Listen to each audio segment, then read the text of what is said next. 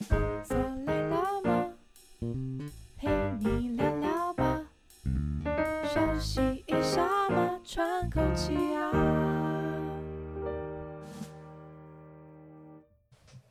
大家好，这里是 The Work Life Work Balance，我是小树，我是 Cherry。嗯，小树，你知道，嗯，我本身就是一个，你知道，就是有时间事事情要照着计划走的人。我知道，我不太喜欢拖拖拉拉，对，对不对？对，你会有很严谨的 schedule，对我会有很严谨的 schedule，我要 on schedule，要不然我会不自在。对，哈，你是？我介于拖延症跟 schedule 之间，还好啦，我目前还没有觉得有被拖到的感觉。就是我自己的 schedule 通常都会按一个期期间，我比较不会按去按这一天哦，就是 one day，就是 one day。对.我可能会说，哦，我这个月要完成什么事情，嗯、然后我在这个月要完成的过程当中，我就会不断不断的拖拖拖拖拖，可能拖到最后一个礼拜才来做。但是你还是在你给自己的那个范围里面嘛？对对对，我还是会在这个月把它做。那这样还是不算。你身边有没有那种就是 一拖再拖，有二拖三拖？当然有喽，对，而且就是我们三催四请了，结果还是就是到下个月。所以你 你知道吗？说实在，以我的我的做事 tempo，对我我实在是不太能忍受。呃，不要讲忍受，配合这样子的步调。干嘛一定要忍受这个字词啊？好好配合配合，对，就比较难配合这种工作方式。应该这样说啦，就是如果以老板的角度来讲，你你的部署们有这种心态，嗯，你应该也会很困扰吧？对啊，因为事情会做不下去啊。对，那你觉得应该怎么办？所以就会不断不断的给期限，然后如果他真的是拖延症很严重，一直突破我的期限的话，那当然就是要找来聊一聊嘛。聊。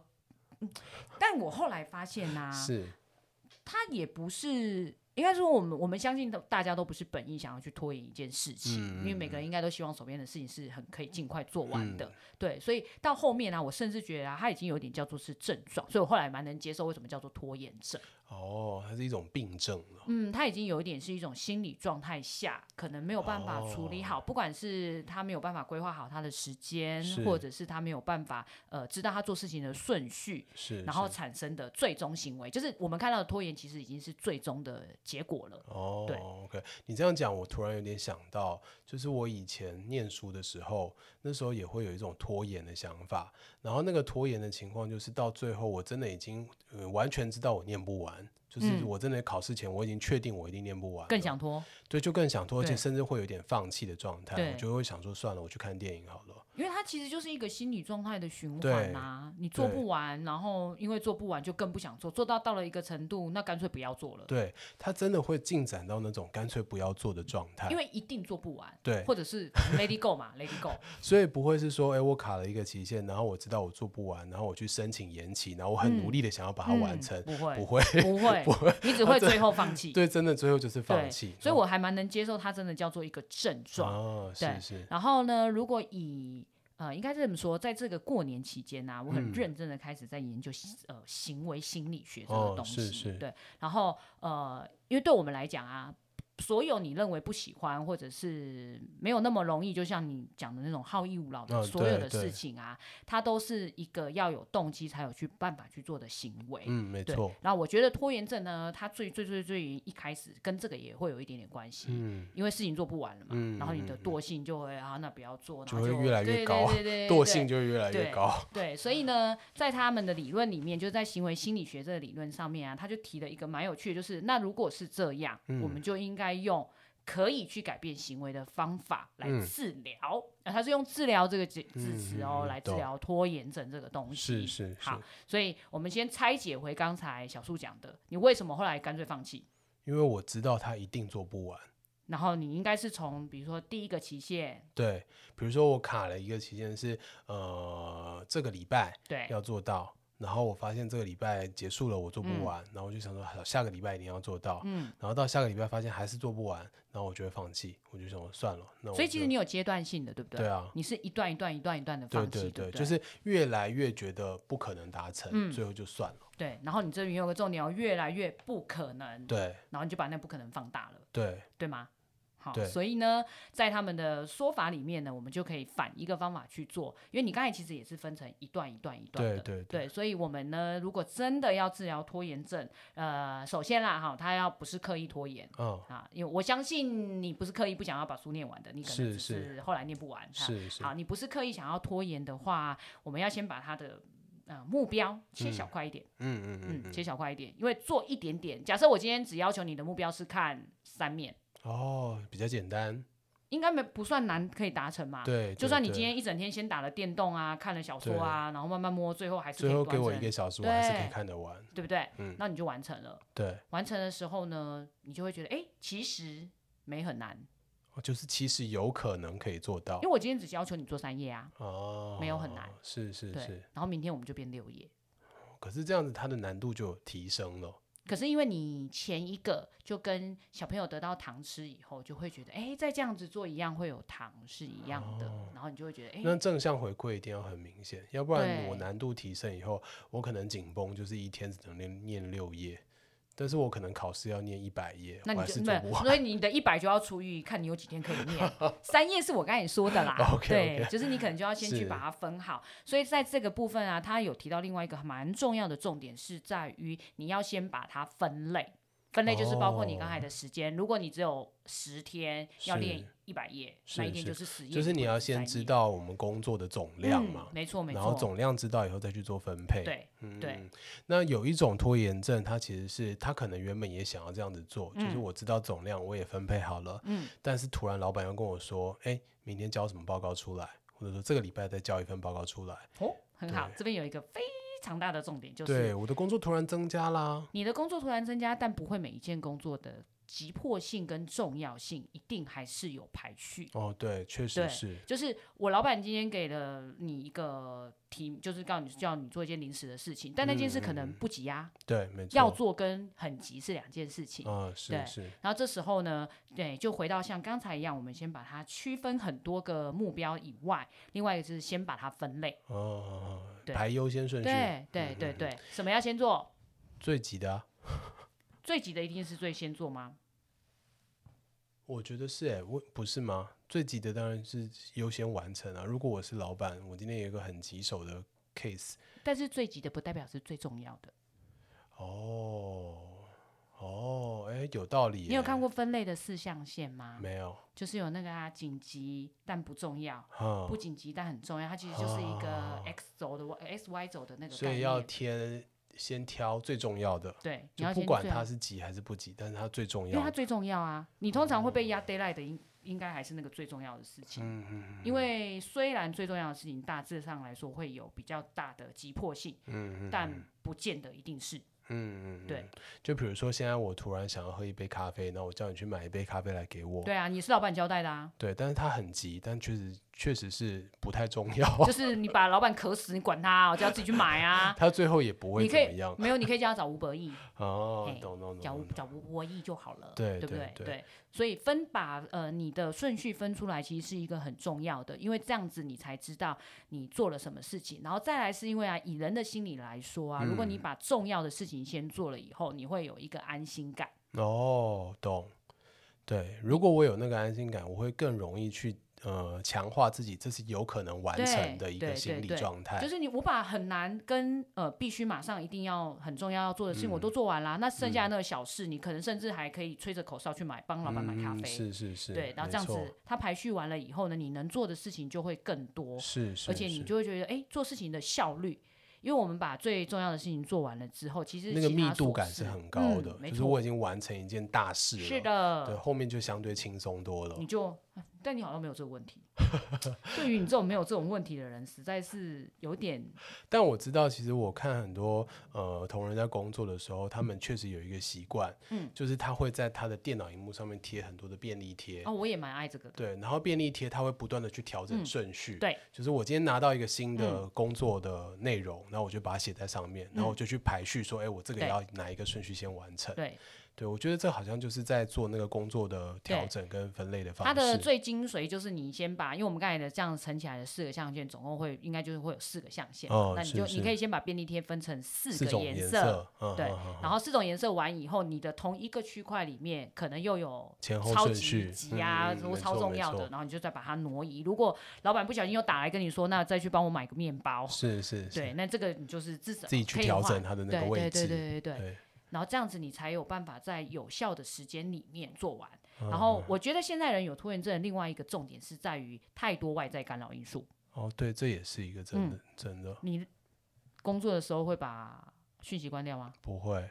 然后，然后他就在边边叮咚叮咚叮咚叮咚叮咚。呃，看工作的内容，比如说，如果我今天是在做劳工健康服务的时候，嗯、那我就会把它关静音，就是它也不会震，也不会响，然后我就会丢一边，然后我不会去看它。但如果我今天是，比如说我要做一份投影片，嗯，那这时候我一定会放让它响的，然后我只要它只要随时响了，我就去看一下，说到底是不是什么重要的事情。对，这就是我的工作模式。那你不，你你有办法很快再聚焦回来吗？嗯，需要一点点时间。对，而且通常。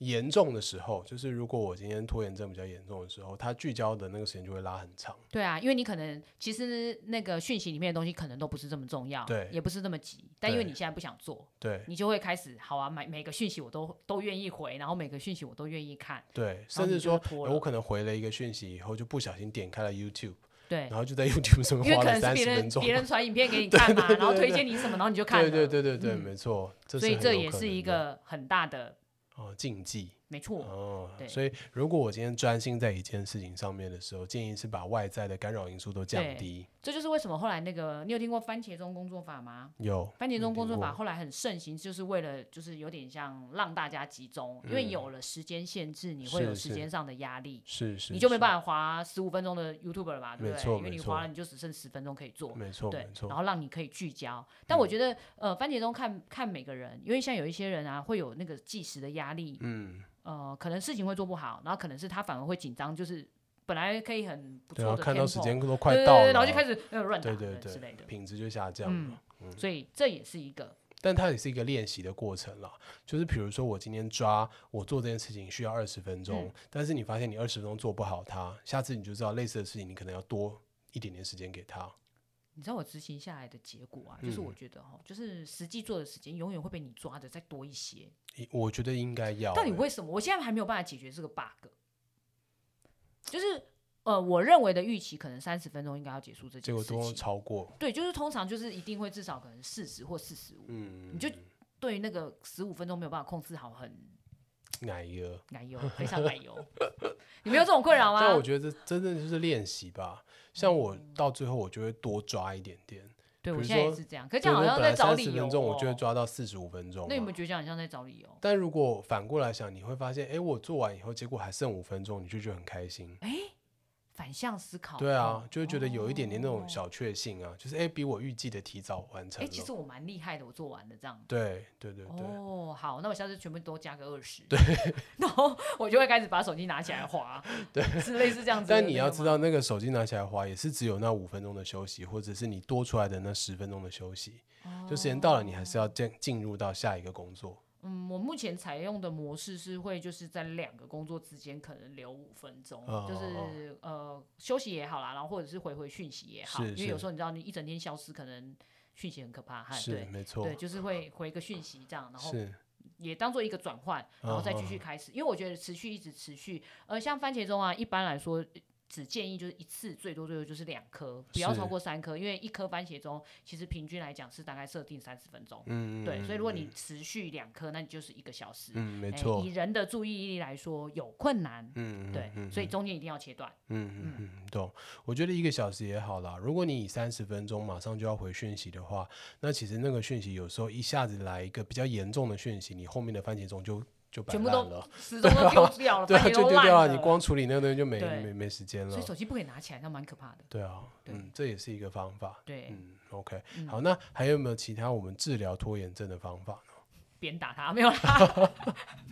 这是外在的，对外外在的啊，我觉得还是要有一点点鼓励的方法、哦、鼓励的方法就是让他觉得他其实是做得到这件事情的。那把目标小化，就是让他比较精简一点，跟把分类做好，其实是帮助他有效的做这件事情。嗯、对，但是给一些事实的鼓励，我觉得也蛮重要。比如说，如果你很喜欢打电动，你可能就是乖乖的把这件事情做好，或者是完整的把它做好之后，嗯、你就可以有一个很不受干扰的。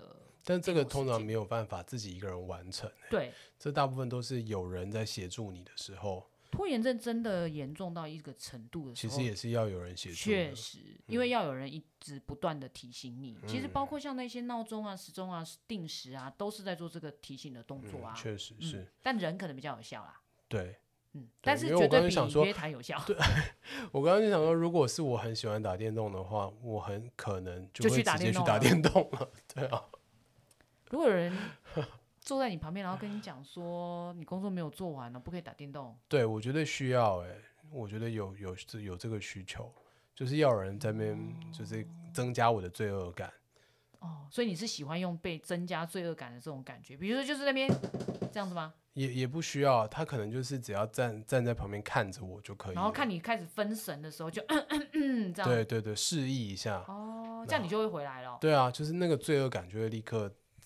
拉高你的肾上腺素。那个拖延症的精髓，精髓的时候是已经忘了旁人，然后你知道就是没有没有什么。我还没有进入到那个状态。你没有，你没有，你没有，你目前没有这个 okay, okay. 没有这个问题。对，但是确实啊，这真的是现在人因为太多外在可以分散掉注意力的方法，然后再加上。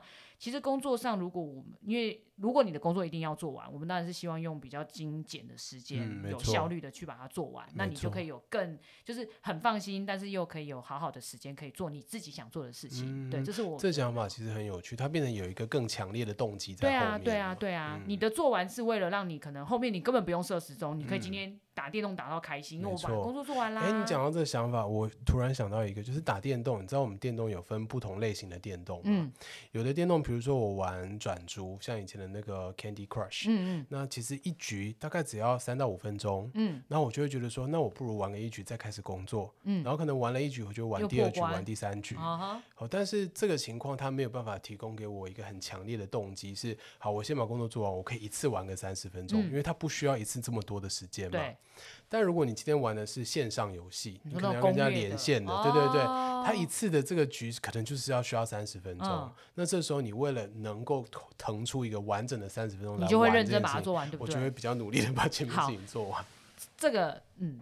我真的有同事 拿来处理小孩哦，对，就是你知道小朋友总是比较喜欢打电动嘛，没有办法好好的做工作，所以他们的功课呢，做完之前，妈妈的要求就是你可能要写多少的功课，或看多少时间的书，把东西教完了以后，你就可以获得三十分钟的电动时间。对对。对啊，那个完整的三十分钟电动时间，其实对他来讲是有吸引力的，很重要，非常重要。对，对对，因为你知道有一些，就是像你刚才讲的线上连线的。对啊，你不可能五分钟下线，你会被不是是别人的时间就是这个时候，啊、你要不要来？你不来就没得打了，搭搭配不上别人的时间、嗯。你知道玩这种团体游戏最重要就是一定要上线嘛？对对。好，原来这对你们有效，嗯、但是首先要会打电动啊，这，这是有效的。不过其他东西如果有类似的这种情况，就是它是需要比较完整的时间的，我觉得它也会有这个比较强的吸引力。哦，例如我做完事情，我可以追一一集的剧。嗯，这个不行，因为我可以追五分钟就好了。不行啊，五分钟 看到正好看，然后你要不要关起来，多难呐、啊！好，所以我觉得这个其实你也不是拖延症的人，所以你没有办法体会。我们只能 我们只能分析这个行为，对，这这我们看，那我们。好哟，好哟，好哟，好啦。但是提供一些就是行为可以让他稍微去改变的方法，对，就是如果你还不是重度拖延症的人，我觉得可以试试看这样子的行为。那除了可以改善你的拖延症以外，我觉得另外一个好处是让你自己还是可以在时效内做完，其实心理压力也没那么大嘛。没错，没错，对，当然是不要造成别人困扰喽。对，如果你是重度拖延症的人，就是你可能已经造成别人的困扰了。那我觉得啊，就是你可以跟附近的人，就是跟你一起生活的或你重视的人稍微聊一聊，或许他可以帮助你来做一些设定，然后让你慢慢改变你拖延症的这个做法。啊啊、如果两个在比谁拖的厉害怎么办？嗯，找第三个人来帮忙。哦，好哦，那你看一看就知道我们俩不是这种拖延症，因为不然，嗯、好，这个世界还是有一点点难进入的。对对对，我觉得真的啦，如果真的有需要的话，身朝外界求助，我觉得是一个很重要的事情。是啊，是啊，因为它其实还是有一些方法可以，就像比如说，如果你呃在。戒烟呐、啊，你就是会有些痛苦，还是有时候还是靠一些外在的方法、啊，对对对对对，会比自己在那边克制来得有效。没错，嗯、好，那分享给大家，如果你自己也是有拖延症，不管是轻症还是重症，对，希望大家都只在轻症阶段，对，重症有点累。你有一些经验想要跟我们分享，或者是你成功摆脱了拖延症的小故事，都欢迎你点击底下的链接来告诉我们。好，那今天分享到这边结束喽，拜拜，拜拜。